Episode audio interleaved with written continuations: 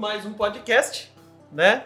Hoje na presença do Dr. Gabriel Plácido, aqui do Rauan, que é radialista, né? Estuda marketing Legal. e não sabe nada do agro, mas está aprendendo. Fala aí, Rauan. Com certeza, é pessoal. A gente está aqui com o professor Gabriel.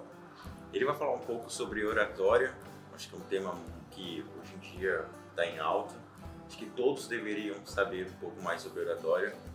Ainda é, não só também para o lado profissional, mas do lado pessoal também. Acho que é um- algo que todos deveriam ter. Com certeza, acho que oratória é um, é um pilar forte da comunicação. Então, O doutor vai poder explicar isso aí um pouco mais para quem está nos ouvindo. Mas antes de tudo, Gabriel, por gentileza, conta um pouquinho da sua história, de onde surgiu essa, essa paixão pela oratória, pela comunicação, né? Para o pessoal conhecer um pouquinho mais do seu trabalho. E muito obrigado por estar aqui. Eu gostaria mesmo de agradecer sempre por estar 100% com nós nessa, de ter comprado essa ideia de transmitir um pouco, de compartilhar as informações para quem está nos ouvindo. Ok, eu sou Gabriel Plácido, sou cuiabano de Chapecruz, como dizem as pessoas. É, eu nasci aqui, me criei, vivi um tempo fora, Rio de Janeiro, né? mas voltei, voltei para Cuiabá e comecei a me desenvolver aqui também em Cuiabá. Eu sempre trabalhei em empresas de grande porte e sempre percebi é, nas pessoas a, a necessidade e a dificuldade que elas têm nesse sentido da oratória. Mas ao mesmo tempo, eu vi que a oratória era é até hoje, melhorou, mas é até hoje mal compreendida. As pessoas ligam oratória com falar, somente isso. É muito raso, né? Fiz minha faculdade, contabilidade, administração, pedagogia, então trabalhei nessas partes, dei aulas também, ainda ministro aulas até hoje, trabalho na Universidade Federal. É, implementei na Universidade Federal o Programa em Oratória de Desenvolvimento Humano, né? e é, também fora da, da universidade trabalho, como aqui, por exemplo, na MyFarm, essa parceria que nós desenvolvemos. Então, a oratória, eu percebendo isso, que a oratória é muito mais do que falar, somente falar, é, porque existem pessoas que falam bem, vocês vão aprender isso no curso que vamos desenvolver aqui com vocês. Tem pessoas que falam bem, mas não necessariamente são oradores. Eu chamo de faladores. Como assim? São pessoas que precisam entender o que é realmente oratória. É, na, na Grécia, houve quem- duas escolas que se destacaram na oratória: os sofistas e os aristotélicos. Eram duas escolas com pontos de vista diferentes. Os sofistas, eles enxergavam a oratória pela oratória em si. O importante é dar show, falar bem. O resto, nem que seja mentira, não tem problema nenhum. O negócio é convencer. Entenderam onde que vamos chegar, né? Com esse raciocínio no nosso Brasil de hoje, né? Mas ari- os aristotélicos, eles eram mais, podemos dizer assim, mais cuidadosos. Aquilo que eu falo precisa ser embasado em alguma coisa. Eu não posso simplesmente falar por falar, sem nenhum embasamento, sem nenhuma comprovação daquilo que eu estou falando. Por exemplo. Né? Então, que tipo de comprovação? Existem várias, isso é uma conversa longa né, das questões de comprovações. Mas é, esse era o ponto de vista do aristotélico. Lógico que é muito mais fácil ser sofista. Você não tem trabalho de pesquisa, você não tem trabalho de comprovar nada, você não tem trabalho nenhum, só falar. Se você encontrar alguém que eu costumo dizer que tem um dom, né? Tem pessoas que têm um dom. Não significa que aqueles que não tenham não possam desenvolver. E mesmo os que têm o dom, têm o dom né, de, de falar, não significa, e falam bem, não significa que sejam oradores nesse sentido. Então, entendeu onde que eu quero chegar com o termo orador? Então, o orador ele compreende que, que ao ele conversar, ao ensinar as pessoas, é uma responsabilidade muito grande. Ele precisa entender isso. O falador não entende isso. Falador passa mal. É. Tem aquela, fala- Ele- aquela ele não frase, tem- mas é uma, uma, ele só quer falar. Uma verdade. Às vezes, o orador, por exemplo, o orador ele precisa, ele sabe trabalhar o silêncio. Porque tem momentos que a gente precisa ficar quieto. O falador não sabe fazer isso. Isso traz um, pra gente uma, uma ocasião que até a gente tem, é, é bem comum, principalmente quando a gente traz pro agro, né?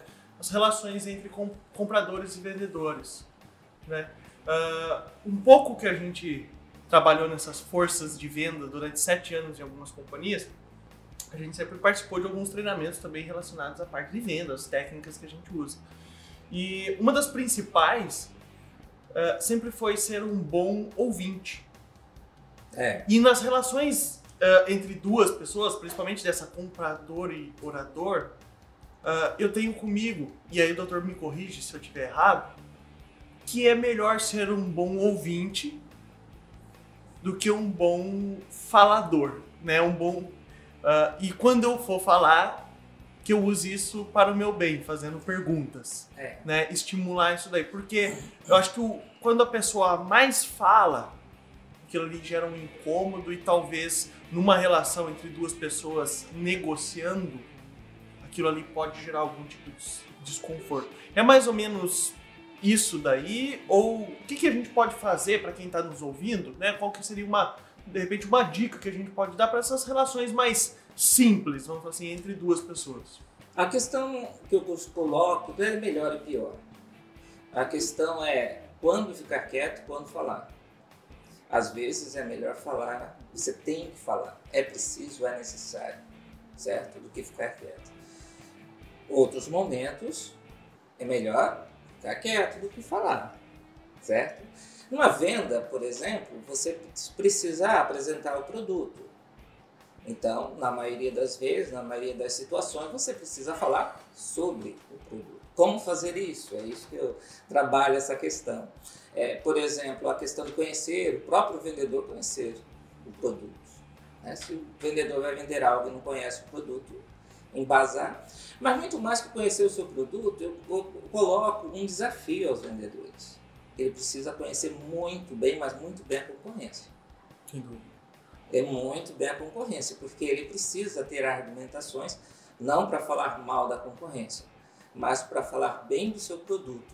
E se diferenciar. O que destacar. Arte da O guerra, né? O livro é. fala muito sobre isso. Exatamente. Né? Então, essas, essa, essa questão é fundamental. Então, nesse caso, por exemplo, até para quando a pessoa, o comprador, cliente, for fazer a argumentação dele, porque ele tem direito de argumentar, de não aceitar, de não querer, ou então de questionar.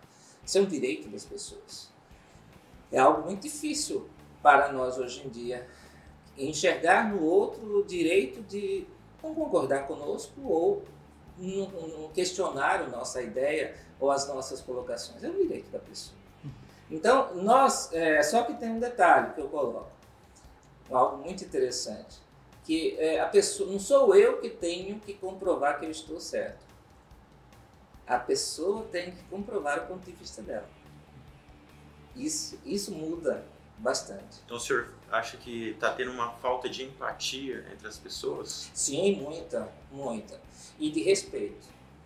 né? Eu preciso entender o outro. Quando eu falo, eu preciso conhecer o produto concorrente, isso é empatia. Eu preciso entender o produto concorrente para ver como é que eu faço para conversar com o cliente, que provavelmente conhece o produto, já usou o produto, E já... até uma maneira de você fazer um contorno de objeção. Exatamente. verdade? Então, nesse caso, colocar os pontos que realmente possam chamar a atenção e fazer a pessoa comprar. Gabriel, agora tenho uma pergunta que ela, ela instiga a gente há muito tempo.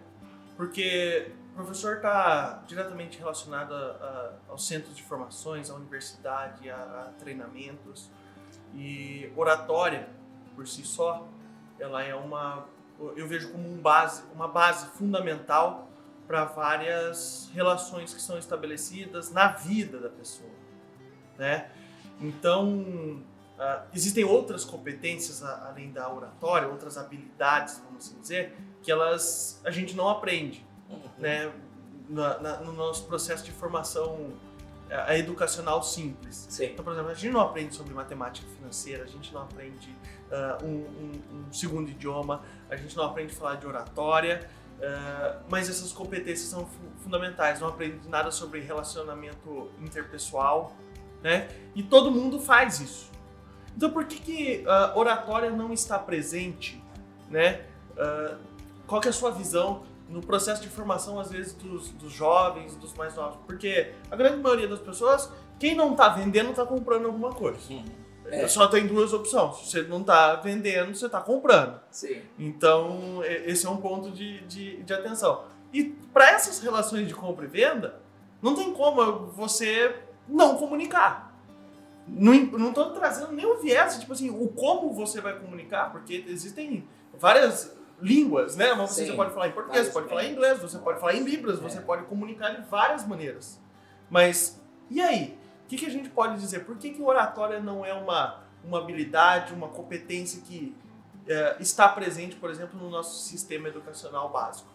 É, como, como disse Jack o Estripador, vamos por partes né? Brincadeirinha aqui. Brincadeirinha aqui, eu estou brincando no meu artigo. Vamos, vamos cortar aí. Primeiro, é, vamos definir que você falou, né? A respeito de é, por que, que a oratória é vista dessa forma. Isso é uma consequência da escola que fez mais sucesso, sofistas. Lembra de sofistas e aristotélicos? Então, com o decorrer do tempo, a oratória passou a ser enxergada como um dom. Dom vem da onde? Deus. Deus. Se você recebeu o dom, beleza. Se não, fica quieto no seu canto e fica ouvindo. então, se você trabalhar a oratória apenas como um dom, não como uma habilidade que pode ser aprendida e desenvolvida, né, você acaba, essa é uma consequência não é visto como necessariamente uma ciência em si. Né? Porque o que se estuda, existem áreas dentro da universidade, as áreas são da ciência. Existe o que é ciência? Existe uma base, essa base pode ser pesquisada, pode ser comprovada. Fundamenta isso nos, fundamenta tudo.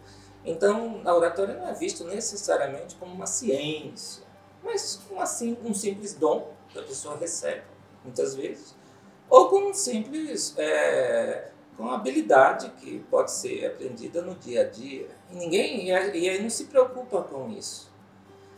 Entendeu?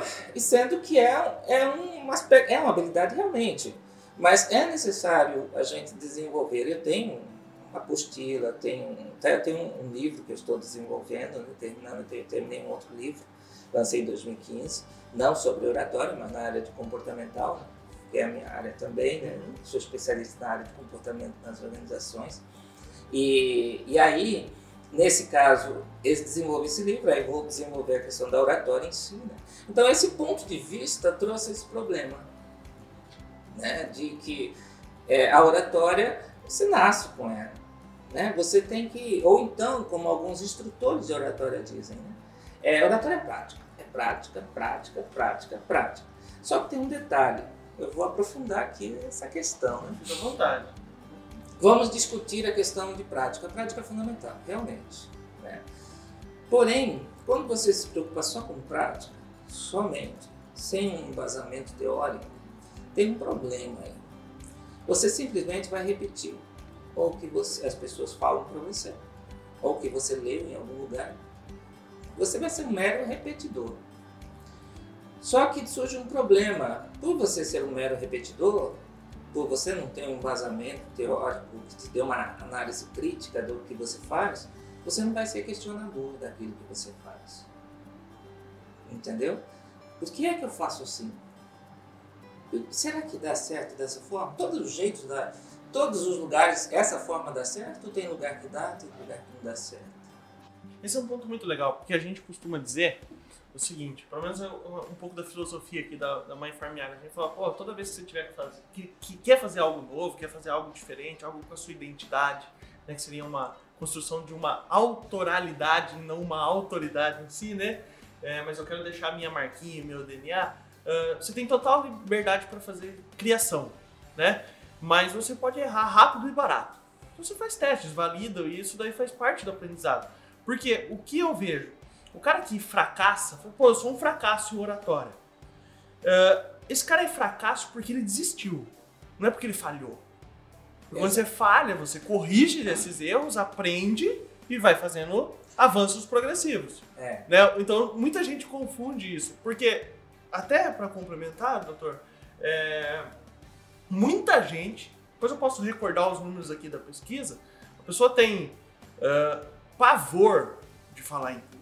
É um número absurdo. Uh, inclusive é dito, né, que as pessoas têm mais a segunda coisa que a pessoa mais tem medo depois da morte é de falar em público. E é algo que, putz, é chocante, cara. É. Você imaginar um cenário O- como esse. Saiu o Globo Repórter há alguns anos atrás falando que o primeiro é a oratória e o segundo é a morte. Talvez tenha mudado, mas é, ainda está entre os, os dois primeiros, né? Podemos colocar assim. Saiu no Globo Repórter, inclusive, já tem um tempo já, nesse sentido. E é verdade. Mas eu costumo colocar, já te, te cortei, já te cortei, mas já não querendo te cortar, mas já te cortando, Antônio, é o seguinte. É, no caso aí das pessoas, eles, eles precisam entender que, que eu coloco isso no meu curso, nós não aprendemos com os acertos. O aprendizado advém dos erros que cometemos. Como assim? É, quando você faz algo e algo está certo, beleza, está certo. Se você aprende algo, se você faz algo e esse faz errado, poxa vida, você nunca mais eu vou fazer isso. Viu? Você aprendeu. Então, isso aí é um eterno erro e acerto na vida, ocorre. né? É isso aí, você pode amenizar o erro, como você colocar, diminuir né, a- a- as consequências desse erro. Você pode aprender com a experiência de outros, ou através de uma pesquisa, de um estudo, de testes, né, e para poder amenizar. Porque quando erramos, existem consequências. A questão não é errar e acertar, não, é não errar não acer- e acertar, e ac- não é esse o ponto. É reduzir as consequências dos erros. Porque em algum momento nós erramos Uhum. na nossa vida, em todos os lugares. Em algum momento nós erramos. Então precisamos entender isso. Um aspecto importante que eu, importante que eu gostaria de deixar aqui, que é um aspecto que a gente aborda, a respeito desse ponto que você questionou. Ah, a universidade não ensina, tá, a escola. É verdade. Tem cursos de extensão. Hoje, apesar de está se abordando mais dentro da academia, procurando ser mais, é, pre- preparar mais as pessoas para o mercado, para ah, os lugares né, ali. É, e nesse os lugares, o trabalho e assim por diante. Só que, qual é a função de uma educação? Né? É, é- essa é a questão. Não é função da educação é, nos ensinar, né, vou falar algo meio forte aqui, é, nos ensinar a viver. Você não precisa de um nível superior para aprender a viver. Você aprende a viver vivendo. Tem gente que não tem é, diploma, mas vive melhor do que pessoas que têm diploma. então você não precisa necessariamente ter um diploma para viver bem, não necessariamente. Mas qual o objetivo então ficar 5, 6 anos ou mais numa faculdade, né? numa escola? Simples. É, o objetivo da educação é questionar a vida que nós levamos. Então nos dá suporte né, científico para questionar o porquê. Certo? Por que é assim? Por que não faz de outra forma? E se mudar? Tanto para questionar, não no sentido de mudar, que sempre mudar, porque às vezes não, às vezes confirma, "Ah, realmente esse aqui é. Por enquanto é a forma adequada, beleza. Lá na frente pode abrir novos caminhos, novos horizontes. A ciência é isso. A Eu ciência sou, é eu sou um questionador, né? Um cara que é inconformado com aquilo. Pô, Isso. Vamos testar e validar coisas É, novas. Exatamente. Faz parte do processo. E vou aprofundar o termo questionador. Porque nós não podemos ser questionadores por sermos questionadores. O questionamento pelo próprio questionamento em si. Você é um questionador sendo- só pra- sofista. é, exatamente. Eu estaria sendo sofista, um que- questionador sofista. Ah, eu não concordo. Ah, porque sei, eu não concordo, eu não acho bom. Tá, mas por que você não acha bom? Entendeu? Então, a, a- questão não é só questionar por questionar. O que eu vejo muito hoje em dia, principalmente no nosso país, é isso. As pessoas questionam, querem questionar porque querem questionar, mas não sabem embasar o questionamento. Entendeu? Eu preciso, até o meu questionamento, preciso embasar. Por exemplo, voltando à questão das vendas. Quando eu vou fazer uma pergunta para um cliente, eu preciso embasar a minha pergunta. Eu posso até utilizar uma argumentação dele com embasamento para um questionamento meu. Entendeu a ideia? Eu até comentei aqui, agora, que eu, eu como vendedor, é, eu não é necessariamente que eu tenho que provar que o meu produto é o melhor, mas que o produto que a pessoa usa pode ter momentos que o meu supre. Para eu saber disso, eu tenho que questionar ele, fazer ele se questionar dos pontos de vista dele. Quando a pessoa abre isso na mente da pessoa, eu abro caminho para os meus, minhas propostas, para o meu produto. É, até porque quem está comprando compra pelos motivos dele, não Ex pelos motivos nossos. Né? Exatamente. Né? Às vezes eu tô, tô na mente, ah, meu produto é melhor nesse aspecto, assim, assim, assim, e aí eu tenho que mostrar para ele, tenho que provar que ele é melhor do que esse outro. Eu falei, não. Eu tenho que ver por que, que ele acha o produto que ele usa melhor. Ah, por causa disso, disso, disso. Isso é eu, vendedor, questionando certo? Questiona, aí a pessoa responde. Aí, em cima desse questionamento, eu conhecendo bem o meu produto, eu vou embasar para poder trazer para ele, trazer entre aspas, dúvidas para ele questionar. Ele se questionar, melhor. Vou trazer um pouco dos números ali do pessoal que nos segue né, entre as redes sociais. É uma, uma estimativa, uma pesquisa que a gente rodou. Hum. Uh, isso daí mais ou menos em setembro, tá? Então essa pesquisa rodou já tem um tempo, muito antes da gente trazer esse viés sobre oratória, mas 62% das pessoas que seguem, são nossos seguidores da MyFarm Agro hoje, uh, demonstraram realmente essa dificuldade para falar em público, né? E aí depois a gente fez uma, uma, uma pergunta logo em seguida, doutor, sobre a minha capacidade de falar em público é como que as pessoas uh, elas se veem no, nesse quesito, né? Então a gente tem aí uma esmagadora maioria falando assim, ó, eu falo bem, mas eu quero ser uma melhor versão. Então as pessoas têm, uh, sentem que uh, ela pode ser uma melhor versão. Em contrapartida, eu tenho aqui, não tão esmagadora, mas de maneira expressiva, a pessoa que diz assim: ó, eu detesto falar em público, mas quero aprender. Qual é o ponto em comum? Os dois pontos enxergam a oratória como algo contínuo. Né? Uh, a gente não pode achar que eu vou fazer um, um, um curso seja ele da MyFarm Agro, seja ele da onde for, e que eu vou sair daqui com o negócio pronto. Eu costumo fazer uma analogia, ela é meio esdrúxula, mas ela é o seguinte: você imagina um, um caminhão carregado de areia, cimento e tijolo. A 200 por hora, a 200 por hora na BR-163 ele vai fazer uma curva. E ele não pisa no freio, ele acelera ainda mais para fazer a curva. O que, que as pessoas, do modo geral, entendem sobre isso aqui? Ela falou: bom, beleza, esse caminhão vai capotar, vai pegar fogo e vai surgir um prédio no lugar, porque ele está carregado de areia, cimento e tijolo. E na verdade eles não entendem que o processo é de construção e acreditam muito no imediatismo. E não entendem que essas técnicas, essas habilidades, há quanto tempo o doutor está dentro do ambiente de oratória? Né? 27 anos. É, ele é, ele é consistência. É isso que faz edificar né, um conhecimento sólido sobre a temática. Então é muito mais fácil para o sofista acreditar que o caminhão vai vir a 200 por hora e que ele vai sair de um curso de 4 horas sendo o melhor orador em público do que ele entender que é uma habilidade que precisa ser constituída ao longo do tempo. É verdade. É, e eu costumo dizer, é importante isso, o orador precisa entender que ele, é, o termo eu sou bom, eu falo bem, é, é relativo.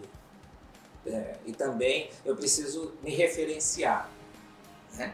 É, por exemplo, alguns se lembram de professores é, na década de 60, por exemplo, 50, 70, até não muito tempo atrás. Né? Antigamente, os melhores professores falavam e os alunos repetiam. repetiam. Falavam, os alunos não questionavam nada. O professor, o que o melhor professor era aquele que falava de forma mais rebuscada possível. aquele era um bom professor, né? Algumas pessoas dizem assim, ah, mas hoje está melhor do que ontem. É, a educação de hoje está melhor, melhor do que a educação de ontem. Eu costumo dizer que a gente não pode fazer isso. Comparar a educação de ontem com a educação de hoje. Comparar no sentido de melhor ou pior. Porque são, é, até a comunicação também, é, são diferentes. A sociedade mudou. Hoje, antigamente, a, a, a professora, por exemplo, falava e os alunos ficavam quietos, obedeciam. Né? E só, só quando era autorizado pelo professor, eu lembro muito bem disso, que eu tive aula desse tipo, quando era autorizado pelo professor, aí que ele podia falar alguma coisa. Hoje em dia, o professor entra na sala de aula, nem é percebido muitas vezes, às vezes pela sala de aula, tanto barulho e os, ah, os alunos conversando entre si. Qual a melhor, qual a pior? Não existe. Ali são momentos diferentes da sociedade. Hoje a sociedade está diferente e nós, professores, e quem quer comunicar-se bem, precisa entender isso. O orador de antigamente não pode ser o orador de hoje. Assim como se você pudesse voltar no tempo e colocar um orador de hoje, no antigamente não ia funcionar. Não ia ser legal, porque a sociedade é diferente, o ponto de vista é diferente, certo? Vendedores de antigamente não é o mesmo, não pode ser o mesmo vendedor de hoje. Então nós, quando falamos é, nessa questão, precisamos referenciar até mesmo tempo, época, momento e assim por diante. Podemos trazer, incluir nesse debate aqui a tecnologia? O quanto que a tecnologia uh, mudou a comunicação e a oratória? Porque é o seguinte, eu consigo ser persuasivo através de técnicas de oratória através do envio do áudio no WhatsApp. Sim. Tem muita gente que faz negócios Sim. e consegue apresentar os seus produtos Sim. em áudios de um minuto. O cara manda um minuto lá no, a, pro, o, WhatsApp lá, manda o áudio, consegue ser persuasivo, ele consegue passar com clareza. Ah, como que a tecnologia, né, tem ajudado, né, e tem facilitado uh, esses pontos? Eu costumo dizer que não necessariamente ajudado, ele tem mudado. É diferente, né? Tem mudado o, a comunicação, tem mudado a oratória. Eu trabalho a oratória sobre quatro viés, quatro pilares. É, eu chamo de FELO, F-E-L-O, que é, que é um acróstico, né? um acrônimo, acrônimo, como alguns falam. É, FELO é F de falar, E de escrever, L de ler, O de ouvir. Certo? Então, Esses quatro pilares são os pilares da oratória. Falar, algumas pessoas pensam que fala é apenas falar com a boca. Mas você fala, por exemplo, com a sua aparência. Você fala com o seu silêncio. Quem é casado sabe muito bem disso, né? Quando fica quieto, o outro já percebe que tem alguma comunicação. Se o marido chega em casa, né? É, lá o marido, a esposa ou a esposa chega em casa chega, senta, os dois sentam, deita na cama, cada um vira para um lado. Todos os dias acontece isso, é uma comunicação. É uma semiótica, vamos ficar assim, né? É verdade, a semiótica é muito interessante. Há, há, uma comunicação aí, nós precisamos entender isso. Se, se eu estou com minha cara fechada, rosto tenso, isso é uma comunicação, certo? Então eu, não, eu posso falar uma coisa, mas a minha, minha face está expressando uma outra mensagem. Lógico que quando você, como agora aqui estamos fazendo um podcast, né, existem instrumentos é, diferentes. A oratória é como se fosse uma orquestra. Tá? A orquestra tem lá vários instrumentos. Então nós temos vários instrumentos. Nós temos lá o bumbo, o violino, enfim, e assim por diante, prato. E assim como numa orquestra, nem sempre nós temos todos, é, são utilizados todos os instrumentos. Certo? Por exemplo, no podcast, existe o que é o instrumento que a gente utiliza no podcast? Imagem? Não, porque é uma gravação. Ou seja, essa, esse instrumento da, da, da orquestra não é utilizado nesse momento. Então, assim como toda orquestra, nem sempre todos os instrumentos têm que tocar ao, ao, mesmo tempo. A mesma coisa. Você vai fazer um podcast, você tem que se preocupar com o que em especial? Tom da voz. Né? A forma como você fala, o exemplo que você dá, o que você fala, da forma como você fala. Se você está num vídeo, aí você tem que se preocupar com a sua face, o modo de você olhar, o modo de você balançar a cabeça, o modo de você gesticular. Aqui, por exemplo, eu estou gesticulando, é um costume meu já, né? Mas mesmo o gesto, é, isso no podcast né, não vai fazer sentido algum para quem está ouvindo. Porém, num vídeo isso faz diferença, correto?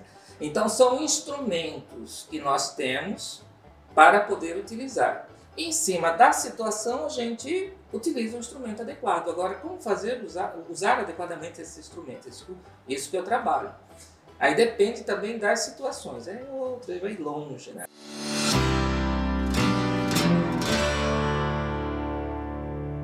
Falando em situação, e é até para a gente trazer um pouco do, da realidade do agro, uh, nós temos algum, algumas pessoas que são seguidores, são alunos da MyFarm Agro, e até mandaram algumas perguntas para nós aqui, né? Sobre. para a gente tentar adequar né, a, a, a oratória à rotina que a pessoa tem no campo, na, na, dentro das suas companhias, dentro das suas empresas, né? E eu sei que a pergunta é muito generalista, tá? Que é o Omar que tá, tá fazendo essa pergunta para mim. Ele fala o seguinte: quais são algumas boas técnicas de planejamento de apresentação, gravação? É, essa é uma um conteúdo muito generalista para nós, mas se a gente tivesse que selecionar, doutor, uh, três dicas, três dicas, né, para a gente melhorar essa parte da comunicação voltada para a oratória propriamente falada, né, para o pro profissional que é do agro. O que, que o doutor indicaria, por exemplo? Assim, eu vou te dar três conselhos. Quais seriam eles? É uma pergunta generalista, mas eu vou dar, uma, dar, dar respostas que vai aplicar ao agro, mas também se aplica em outras áreas. Né? A primeira, primeiro passo é preparação. Né? Você, as pessoas pensam que é apenas pegar e, e falar. Né? Pega a pasta dele lá, ou então o computador, o tablet dele, vai mostrar a imagem para a pessoa que vai comprar o produto, né? ou então levar um exemplo do produto e ir lá e falar. Não, nós precisamos preparar, pensar, analisar. Eu vou visitar um cliente, beleza, e quem é o cliente? Né? O que, que ele faz? Ah, ele é agricultor, mas onde ele mora lá na fazenda, ele mora na cidade, porque são agricultores diferentes. Por exemplo, um agricultor que mora na fazenda é um agricultor. Agricultor que mora na cidade, que vai visitar a fazenda, quem cuida é o gerente, é outro, outro tipo de agricultor. Certo? Então, isso aí já muda uhum. a forma. Onde você será atendido? Lá na fazenda, no escritório, por exemplo. Né? O que, que eu vou vender? Que produto ele precisaria ou ele está precisando? Eu, se eu já tenho alguma informação, ou vou ter que tirar ou pegar essa informação dele. Então, tudo isso já parte do eu, meu produto, que, como o meu produto, os pontos fortes do meu produto, que pode ser apresentado, se ele falar disso, que ponto forte do meu produto, porque quando fala em ponto forte, o vendedor ele quer vender todos os pontos fortes. Mas às vezes a, a, pessoa é, ela é convencida por um desses pontos. É, precisa de um único é, motivo para comprar Exatamente, exatamente. Então eu preciso descobrir isso da pessoa. É por isso que o vendedor quer falar muito, porque ele quer falar todos os pontos fortes e acaba, desculpando a expressão, enchendo as paciências, porque fala demais, gasta muito tempo. É, é, existem, até eu vou, vou abordar isso hoje com vocês aqui no vídeo, né, que vai ser gravado Podemos colocar que o orador é como se fosse um atirador de elite. Um orador, um, um, um profissional de vendas que é um orador, ele é um atirador de elite. O que é um atirador de elite? Ele é diferente do atirador normal. O atirador de elite, ele não precisa gastar muita bala para cumprir o que ele tem que fazer. Né? Ele, é poucas balas, lugar adequado, sem estresse, ele não se estressa. Você pode ver, até nos filmes, né? A pessoa sobe num lugar adequado, fica ali esperando a vítima. Aí a vítima passa, ele dá um tiro ou dois, pronto, resolvido. Desmonta a arma, põe dentro da bolsa e vai embora tranquilo. O pessoal lá fica se degladiando lá com a pessoa morta, mas ele vai na dele, tranquilo. Assim também, o orador, é, ele é um tirador de elite. Ele sabe o que falar, como falar, quando falar, de que maneira falar. Certo? Então, ele, e, e para ele saber disso, ele precisa antes, primeiro, preparação. Certo? Tem o estudo, né, professor? Preparação. Se preparar. E o estudo é uma das formas de preparação, podemos dizer assim, certo? Mas quando você não está estudando, você está numa empresa, eu estou vendo, eu estou sendo pragmático. Um vendedor numa empresa, uhum. certo? Vai vender o produto. Então você não necessariamente está ali numa faculdade por diante, já fez a faculdade assim por diante. Mas você tem que parar e pensar. Nós acordamos de manhã, escovando o dente, correndo, vestindo roupa, calma, peraí.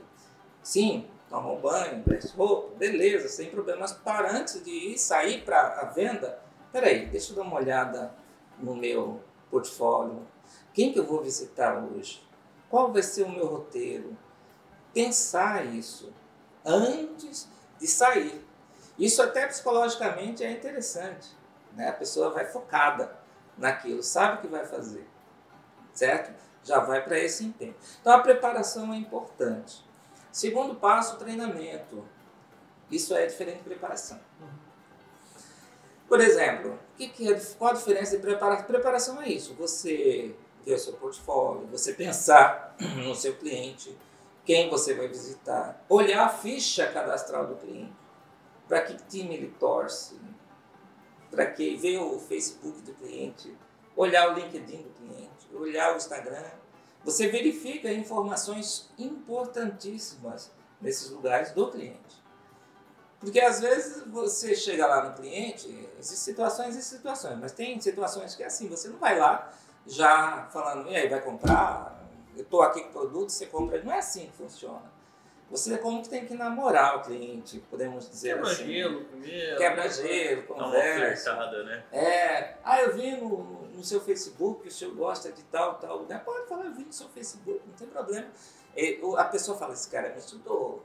Tá me acompanhando. Ele tá me se preocupa acompanhando. comigo, É, eu até pedi sua amizade lá no Eu Facebook. vejo de modo positivo. né? Exato. Tipo, Como você estabelece essas relações, né? O pessoal fala, pô, realmente você tem que ser é, interessante, né? Isso. Desper- despertar isso na pessoa, né? É, e, é, mas alguns podem dizer assim, ah, mas tem agricultor que não tem Facebook, não tem Instagram, não tem nada. E aí?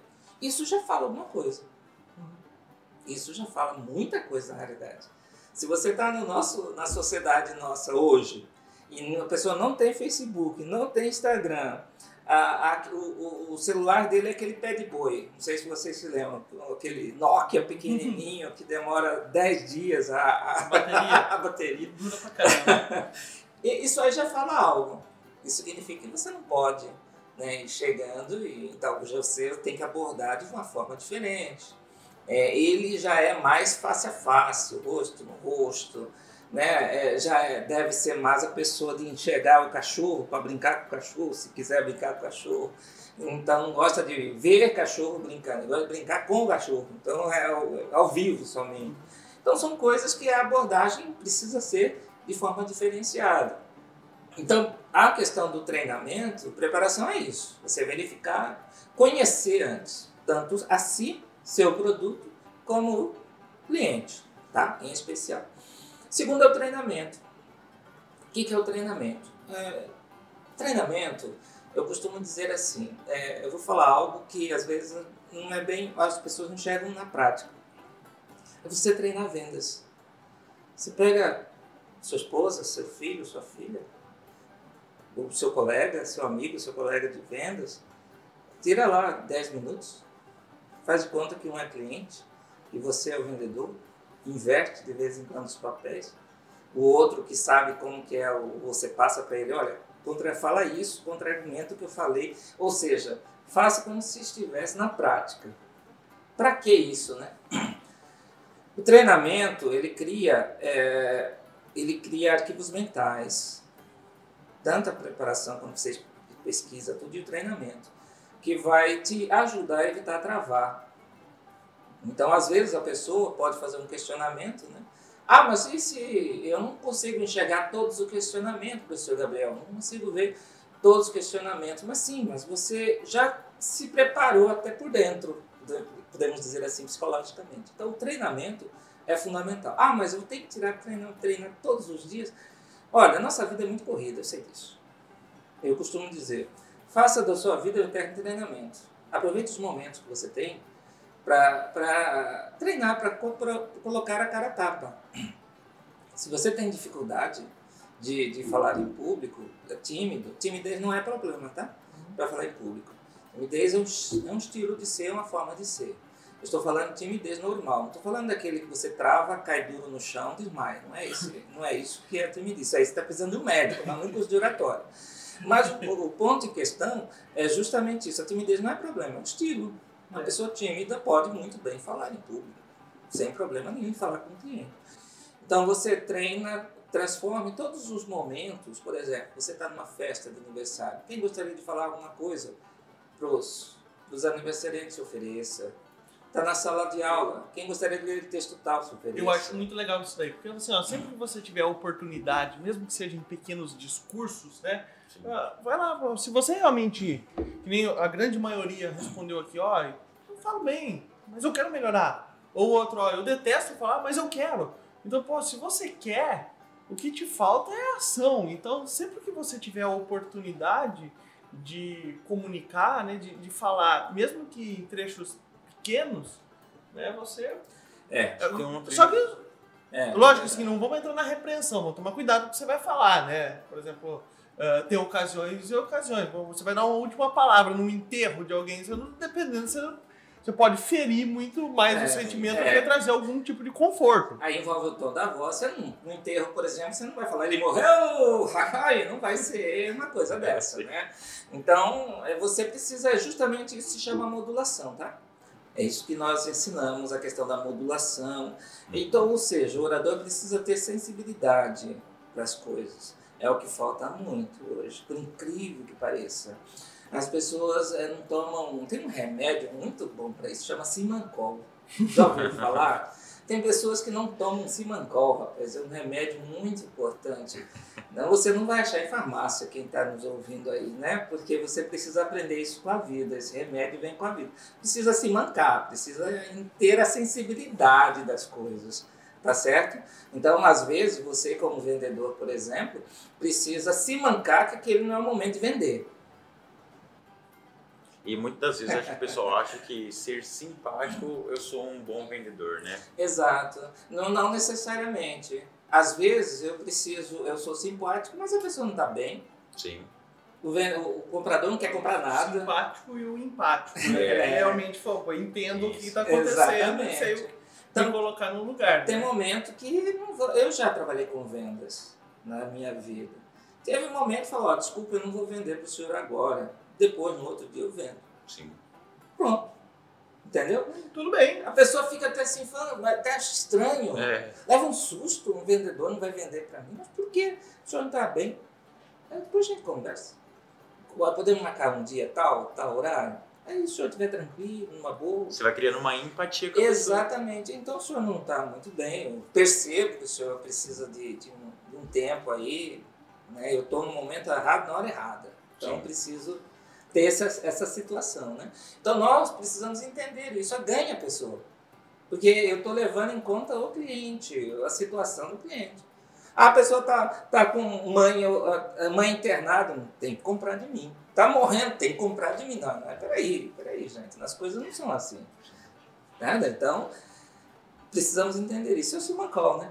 Então, essa sensibilidade é importante. Então, treinamento para isso, a preparação, o treinamento e isso aí eu ensino no decorrer do curso, óbvio, né? Uhum. Você descobrir os seus pontos fracos como orador. Trabalhar um ponto fraco ou não gastar vela com o defunto ruim? Vamos lá. Eu dou a seguinte dica: você vai achar vários pontos fracos. Não vai achar só um. Você vai ter que descobrir o pior deles e trabalhar só eles. Só esse, num primeiro momento. Vai chegar um momento no preparação e no treinamento Vai chegar um momento que você, esse pior não é mais o pior, porque você melhorou. Aí o outro se tornou pior, aí você trabalha o outro. É como você comer um bife, você corta em pedaços pequenos para mastigar e engolir. É a mesma coisa. Você não adianta, ah, eu não, não consigo fazer isso, não consigo fazer aquilo, não consigo fazer isso. Calma, qual, qual que é pior? No, na agricultura a gente tem a, a, a, a gente fala sobre a, a lei dos limitantes, né? A gente imagina um barril, né, onde você tem várias tabuinhas, né, que compõem aquele tabu, aquele aquele barrilzinho. E você vai encher ele de água. Vai ter uma tabuinha que ela é menor. E ali é onde, por mais que você coloque água, ele vai estar sempre vazando. Isso. Então, à É medida ali que você, trabalha, vai trabalhando para alongar aquela barrinha, você passa a ter um outro limitante. E eu volto a trabalhar nele à medida que. É. Não tem como ser perfeito em Não oratória. Não tem. Não, isso é muito bom, é fantástico. Eu falo para os perfeccionistas aí de plantão que vocês vão sofrer muito com a oratória. Porque a oratória não admite perfeição. Porque não existe a perfeição. Na realidade, a imperfeição é que nos torna humanos. A imperfeição que nos torna mais próximos de outros. Eu erro a todo momento, a todo instante, não estou incentivando o erro aqui. Mas eu a questão não é não errar. A questão é disfarçar o erro. As pessoas nem percebem que eu errei. Eu percebi. Porque eu me conheço. Eu sei o que eu estou prestando atenção no que eu falei, como eu falei. Eu sei onde eu errei. Mas eu não vou ficar falando. Quer ver um exemplo que eu abordo isso no meu curso? Esse é um dos problemas seríssimos das pessoas. As pessoas ficam se expondo desnecessariamente em público. Ficam falando, Olha, sejam muito desculpados, eu estou um pouco nervoso. Olha, gente, para com isso. Não tem que ficar falando isso em público. Ah, eu estou nervoso, mas deixa quieto. Não precisa ficar se expondo desnecessariamente. Ah, eu não tive tempo de preparar para poder. Ah, para com isso. Entendeu? Eu não passei muito bem, não consegui nada com a minha esposa à noite. Não, deixa quieto. Como se você apontasse e fosse, ó, só fica reparando em mim É, que agora eu vou É, errar pra caramba. exatamente. Por exemplo, você. Tô olhando aqui, o doutor errou aqui, você É, viu algum é. erro dele, Romano? Nem um pouco. Percebe, Mas você errou? Eu, eu sei, errei. errei. Então percebam o seguinte. O Rauan não errou, porque ele é perfeito, né? Então, eu, eu, eu, por exemplo, eu converso, eu, eu preciso até me cuidar, né? Senão vira uma neurose, né? Eu converso com alguém, começa a conversa, eu já sei, ele tem problema no nariz, ele tá com, precisa a língua presa, trabalhar, já fico, mas eu não falo, óbvio, porque senão eu fico um ano chato de galocha, como diz o povo, né? Ficar falando, eu só falo nos meus cursos, certo? Nos meus cursos, ou então quando dou mentoria e assim por diante, a gente trabalha. Então, aí as pessoas estão querendo, né? Aí um detalhe importante, gente, dar conselho não é todo mundo que quer receber conselho, que quer receber orientações. Tem gente que quer. Então, mas quando a pessoa faz um curso, paga para isso, inclusive, ele está ali para isso. Né? Então aí é hora de, olha, isso, isso, isso, isso. Então precisa orientar. Então nesse caso aí a gente precisa entender justamente esse aspecto. A, a, a imperfeição é, é bom, torna a gente humano. O que nós não podemos é deixar a imperfeição ad eterno, né? ou seja, o erro, verifica, percebe o erro e procura, procura corrigir. Beleza, sempre haverá erros, algum tipo de erro. Haverá, isso é fato. Tá? Então, nesse caso aí, você. eh, lembra que eu falei que é com os erros que nós aprendemos? Não é com os acertos. Ok? Então, muitos falam, ah, eu falo bem. Eu já vi vários instrutores, professores, palestrantes. Aí eu olho assim, a pessoa fala bem. O que é falar bem, né? Precisa definir. E por que ele diz que fala bem? Porque ele sabe desenvolver bem, soltar, regurgitar palavras pela boca. Porque falar bem não é isso. Regurgitar palavras pela boca. Certo? Então é complicado isso. Se você só usa o falar apenas e define isso como falar bem, então precisamos rever alguns conceitos. É isso que a gente trabalha no curso. Trabalha a questão dos quatro pilares e assim por diante. Um, um e-mail é uma comunicação. Eu recebo vários e-mails que às vezes eu olho assim e pergunto o que, que esse cara quer dizer. eu não entendi nada desse e-mail. Me responda, aí eu mando um e-mail. Por favor, me esclareça o que, que é isso, porque seu texto não foi legal. Isso é a questão da escrita, né? A pessoa precisa ter, não precisa ser um machado de Assis, mas um, Quer dizer, uma clareza, né? no texto. Precisa conectar palavras que formam frases, conectar frases que formam parágrafos que tenham clareza, né? Então precisamos, antes de mandar um e-mail, ler o e-mail. Na nossa, a gente faz, escreve, escreve, escreve, manda correndo e depois É, fala. coesão e coerência, né? Exato. Pilares São coisas básicos. diferentes, exato. Pilares básicos também.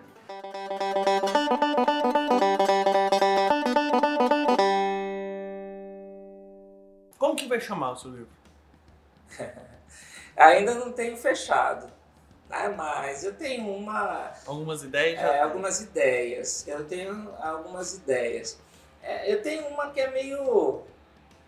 Eu vou deixar para depois, não vou abordar Vamos fazer o seguinte, não. quando tiver ó, ó, um pouco mais finalizado esse tema, a gente volta aqui e, e até, quem sabe a gente faz alguns, alguns sorteios, alguns presenteios, É. alguns ouvintes nossos aí É. que tá escutando o nosso podcast. Será um livro, é, podemos dizer assim, um manual, né? Um manual bem- muito prático, bem prático, é, trazendo exercícios, inclusive, né? Exercícios, não somente falando sobre oratória, mas trazendo exercícios de oratória. Isso eu não vi nenhum livro até hoje. Que é aprender, é, fazer um con- conteúdo teórico, aprendizado, mas a prática. É- Também, é a- faz dois. parte do, do dois. modelo de aprendizado de Não adultos. vejo a oratória, a maioria dos, dos, dos instrutores de oratória e escritores também, eles colocam isso no livro deles, que oratória é prática, né? Oratória é prática, prática, prática. Isso não é legal. Não pode. Podemos, temos que ter um embasamento teórico. E eu vou dar esse embasamento. Legal. Doutor, para quem quiser acompanhar um pouco mais do seu trabalho, né, ah, onde eu encontro informações sobre Gabriel Plácido? Você tem Instagram, você tem o LinkedIn? Gabriel Plácido de Barros, Instagram, arroba, né? Gabriel Plácido, Plácido de Barros, LinkedIn também. É, mesmo nome, Facebook é Plácido Gabriel. E eu tenho o meu site do Programa em Oratória e Desenvolvimento Humano. Vocês podem acessar podh.com.br. P Programa, O de Oratória, de Desenvolvimento Humano. podh.com.br. Então, pessoal, agradeço o Gabriel pela excelente conversa. O podcast ficou fantástico, Raul ali. E nos vemos no, no próximo episódio. Tchau e até mais.